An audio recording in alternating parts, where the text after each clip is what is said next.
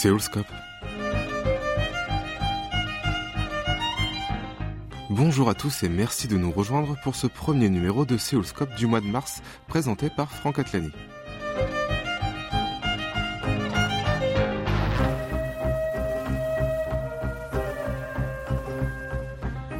Cette semaine, nous sommes allés à la rencontre de Shin Eba, une Française qui s'est installée en Corée du Sud il y a 13 ans et qui est loin d'être une inconnue dans le paysage médiatique ici.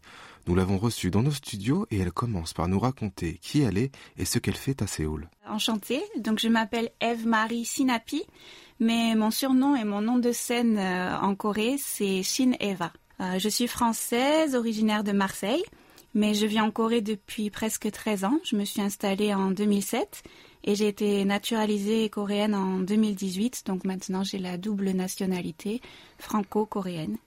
Et euh, à l'heure actuelle, en Corée, je fais essentiellement des activités médias dans le divertissement audiovisuel.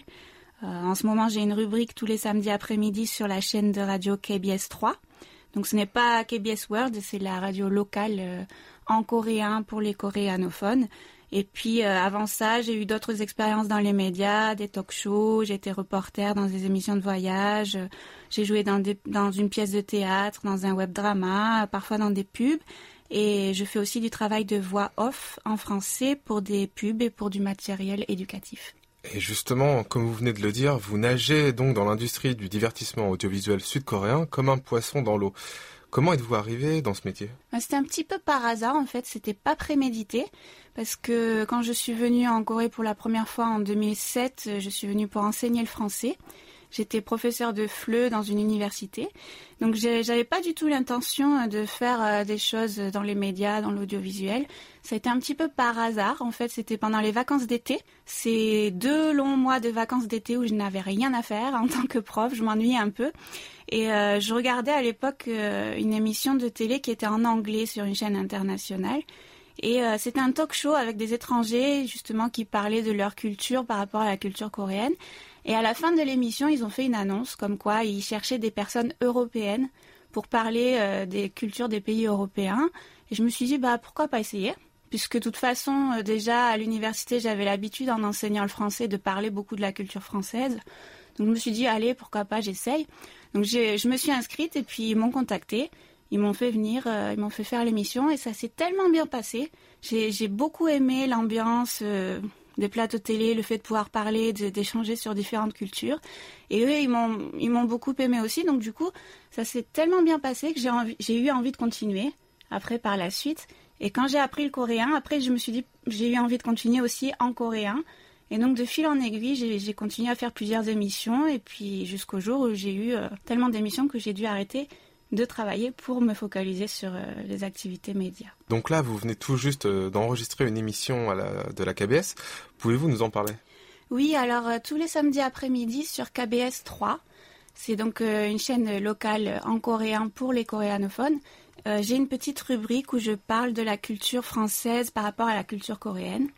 Donc l'émission s'appelle Kongam Korea Urinen Hangugin. Donc Kongam, c'est le sentiment partagé. Korea, bah, c'est la Corée. Euh, Urinen Hangugin, ça veut dire nous sommes coréens. Mais justement, euh, nous sommes coréens au sens large, puisque, par exemple, il y a des personnes comme moi qui sont naturalisées. Donc on dit nous sommes coréens, ou alors il y a des personnes qui sont euh, issues de couples mixtes, qui sont métisses. Donc ils, ils, élargissent le sens du mot coréen au travers de, différents invités on parle justement de notre expérience personnelle de notre culture d'origine par rapport à la Corée, etc. Quels sont les stéréotypes sur la France ou les Français qu'ont les Coréens qui sont vrais ou faux selon vous? Alors il y a des Coréens qui m'ont dit euh, les Français ne mangent pas de riz. Ah ouais. je me suis entendu dire des fois les Français mangent pas de riz, euh, les Français mangent que du pain, des sandwichs, des croissants tous les jours. Vous mangez des croissants tous les jours. Et bon, bah, évidemment c'est pas tout le monde qui pense ça parce qu'il y a quand même euh, des gens aussi qui qui, savent, par exemple, il y a des restos français, donc ils savent qu'on mange pas que du pain et des sandwichs et des croissants. Mais par exemple, à la campagne, dans la province, des fois, on me dit, vous mangez que des sandwichs, du pain, des croissants, vous mangez pas de riz. Donc je dis, mais si, on mange du riz. Juste qu'on n'en mange pas tous les jours, trois fois par jour, et puis c'est pas le même riz qu'ici. Donc euh, voilà, des fois, ah, vous mangez quand même du riz alors? Oui, oui.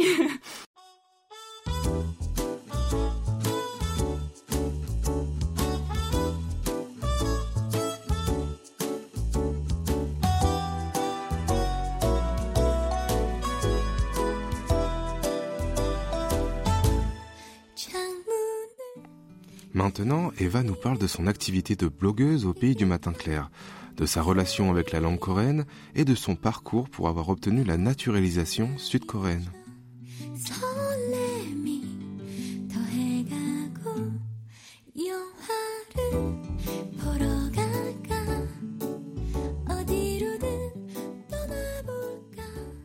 C'est un blog qui s'appelle Coreva Blog, K-O-R-E-V-A-B-L-O-G,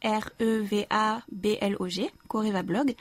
Euh, c'est un blog que je tiens tout en coréen euh, sur, une plateforme de blog coréenne euh, qui commence par un N avec un petit logo vert. Donc une plateforme de blog coréenne qui est assez connue ici et qui sert essentiellement à informer le public coréen des diverses activités que je fais. Euh, les spectacles, les pièces de théâtre, les émissions de radio, de télé, les web dramas, euh, etc., dans lesquels je suis en coréen et qui ont un rapport avec la France pour la plupart, ou la culture française, ou la multiculturalité. Donc ce blog, il est donc tenu en coréen, euh, que vous parlez couramment. Comment l'avez-vous appris? Et selon vous, quelle est la plus grande difficulté pour l'apprentissage de cette langue? Alors le coréen, euh, quand je suis arrivée en Corée il y a 13 ans, je parlais presque pas coréen. J'avais appris un tout petit peu en France euh, par l'intermédiaire de ma colocataire qui était coréenne en France et de, quelques amis coréens qui m'avaient un petit peu donné des cours particuliers. Donc je savais lire, puis je savais les phrases de base, j'avais un niveau euh, peut-être niveau 1, mais peut-être un peu moins que, que 1, quoi. Et au départ, j'ai appris, quand je suis arrivée en Corée, j'ai appris vraiment le niveau 1 toute seule avec des bouquins, avec Internet, avec des émissions euh, télé euh, qui, euh, qui enseignaient le coréen, etc. Et à partir du niveau 2, j'ai été dans un institut de langue, dans une université jusqu'au niveau 4. Donc là, l'institut de langue m'a vraiment, vraiment beaucoup aidé. Ça a vraiment accéléré mon apprentissage. Et après, après le niveau 4, j'ai arrêté, mais j'ai continué à étudier encore toute seule. Et après, j'ai étudié pour l'examen de naturalisation, qui est assez difficile. Et voilà. Euh, la plus grande difficulté euh, en coréen, je dirais peut-être euh, l'usage des honorifiques, puisque en Corée, il y a vraiment une hiérarchie sociale qui se ressent à travers la langue. Et par exemple, si vous avez un an de plus que moi, mais juste un an de plus que moi, je ne vais pas vous parler de la même façon que si vous avez un an de moins que moi. Je vais employer des mots différents, les suffixes des verbes vont être différents. Donc ça, c'est vraiment quelque chose qui n'est pas facile parce qu'on n'a pas l'habitude. En français, on n'a que tu et vous, mais à part ça, on n'utilise pas des mots différents euh, selon les âges, etc. Donc ça, c'est un petit peu difficile. Comment ça s'est passé l'examen de votre naturalisation et pourquoi vous avez demandé d'être naturalisé? Ah oui, alors en fait, euh, j'ai demandé à être naturalisée assez tard puisque je suis arrivée en Corée en 2007, je me suis mariée en 2011, mais j'ai été naturalisée en 2018, donc assez tard, parce que au départ, euh, quand je m'étais mariée, on n'avait pas le droit à la double nationalité encore. Donc je voulais pas abandonner ma nationalité française parce que j'y tiens quand même. Mais au bout d'un moment, la loi a changé et on a dit maintenant on a le droit d'avoir la double nationalité. Donc c'est pour ça que je l'ai fait sur le tard. Je me suis dit c'est quand même un avantage d'avoir une double nationalité. C'est plus pratique. On n'a pas besoin d'aller à l'immigration tous les ans ou tous les deux ans pour euh, refaire la carte de séjour, etc. Euh, et euh, l'examen, ça a duré, en fait, le processus, ça a duré deux ans pour moi. En général, on dit que ça dure de six mois à deux ans, mais moi, ça a duré deux ans parce qu'on n'a pas d'enfants avec mon mari. Donc, euh, quand on a des enfants, c'est un petit peu plus rapide, il paraît. Mais comme nous, on n'avait pas d'enfants, ils ont fait beaucoup de d'enquêtes euh, pour être sûr qu'on était vraiment un vrai couple, pas un mariage blanc, etc. Et euh, au départ, c'est sur dossier. Donc, ils nous demandent un certain nombre de papiers qui prouvent aussi combien d'argent on a sur son compte bancaire. Euh, euh, puis ils nous demandent aussi des photos de avant qu'on se marie, des photos avec nos familles, euh, des voyages qu'on aurait fait ensemble, etc. Ils font toute une enquête avec ça. Et six mois plus tard, il y a un examen oral et là, il nous pose des questions sur la culture coréenne, sur l'histoire, euh, sur euh, la Corée du Nord, euh, etc. Beaucoup de choses. Il faut aussi chanter l'hymne coréen en coréen avec la main sur le cœur en regardant le drapeau. Il faut expliquer le drapeau coréen, etc. Et puis après ça, encore six mois après, on a été convoqué à nouveau avec mon mari pour encore un petit entretien. Et puis six mois plus tard, donc finalement au départ, ça, ça a duré deux ans au total finalement ils m'ont dit que c'était bon, j'avais la, nationalité. Voilà. Oh, quel parcours. ouais, c'était pas simple, mais on y est arrivé.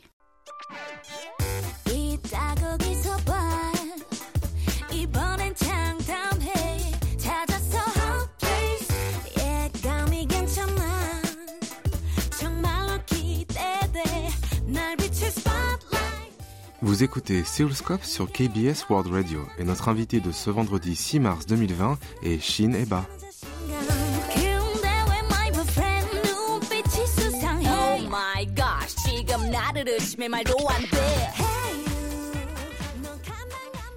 Donc vous êtes marié avec un homme coréen et justement quel est selon vous le charme des hommes coréens? On me la pose souvent cette question, mais je dirais que c'est très difficile à répondre parce que c'est difficile de généraliser en fait. Mon mari, il vient de la province du Gyeongsang.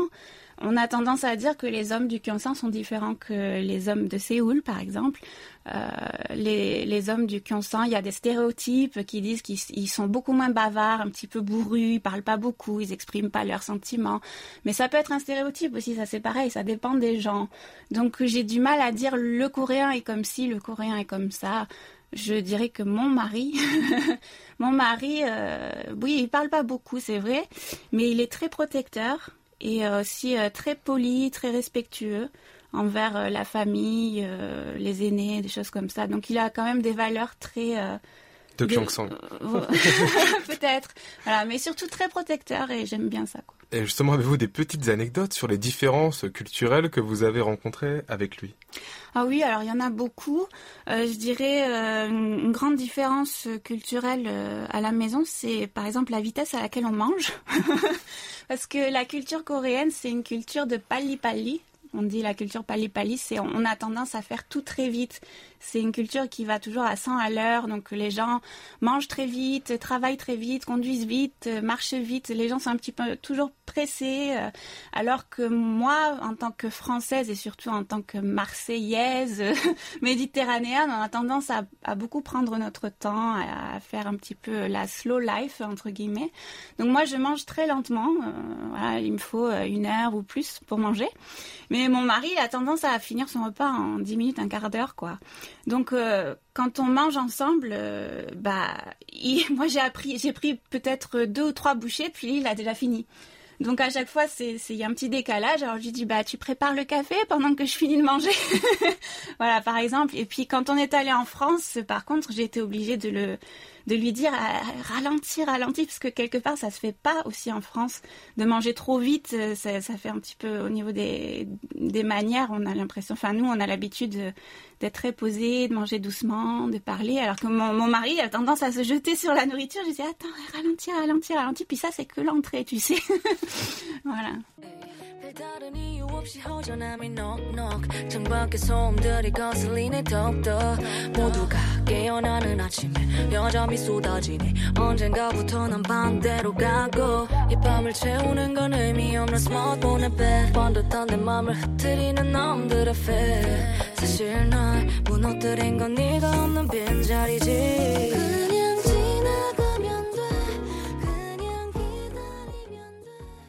Avez-vous des projets pour cette année? Euh, oui, bien sûr. Alors euh, déjà, je voudrais continuer mon émission de radio, ma rubrique sur KBS 3 en coréen tous les samedis après-midi. Mais aussi cette année, j'aimerais bien recommencer à travailler dans la traduction et l'édition coréen-français. En fait, je, l'avais déjà fait il y a quelques années. J'avais travaillé comme euh, traductrice et, éditrice freelance pour euh, l'organisation du tourisme de Séoul et pour la Fondation pour la nourriture coréenne. Et ça m'avait bien plu, mais après j'ai arrêté parce que j'ai eu des activités médias et tout ça sur lesquelles je voulais me focaliser. Mais cette année, j'aimerais bien euh, recommencer à travailler euh, là-dedans, la traduction, l'édition du coréen au français, ou du coréen à l'anglais, ou de l'anglais au français, pour continuer à faire le pont entre les deux cultures, mais plutôt au niveau linguistique cette fois-ci. Très bien. Et avant de nous quitter, riche de votre expérience de 13 ans en Corée du Sud, pourriez-vous donner quelques conseils à nos auditeurs pour que leur expérience ici se passe le mieux possible? Oui, alors euh, pour euh, les auditeurs qui, qui voudraient venir en Corée ou qui seraient déjà en Corée, moi je dirais que ce qui est très important, c'est surtout d'apprendre la langue, le coréen, parce que ça change vraiment la vie, quoi. Ça change tout au niveau du séjour. Moi, par exemple, quand je suis arrivée, je parlais pas très bien coréen, et à partir du moment où j'ai réussi à maîtriser un peu le coréen, ma vie a complètement changé. On devient beaucoup plus indépendant, c'est-à-dire que si on parle pas bien coréen, on a toujours besoin que quelqu'un nous aide, on a toujours besoin d'être pris par la main comme un petit enfant euh, pour qu'on nous aide, pour qu'on traduise. Et puis, à partir du moment où on parle coréen, on devient indépendant, on arrive à faire beaucoup plus de choses. Et puis surtout, le regard des gens sur nous change beaucoup aussi. Euh, c'est beaucoup plus facile de s'intégrer et de se faire accepter quand on parle la langue. Donc, je conseillerais surtout euh, d'apprendre la langue, ne serait-ce qu'un petit peu, quoi, parce que ça, ça va apporter beaucoup de choses. À bon entendeur alors. Shineba, merci. Nous vous souhaitons beaucoup de succès dans ce que vous entreprendrez.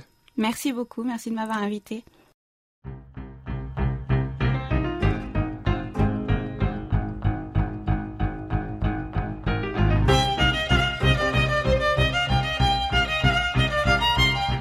Nous arrivons au terme de cette émission. Vous pouvez la réécouter à tout moment sur notre site internet word.kbs.co.kr French.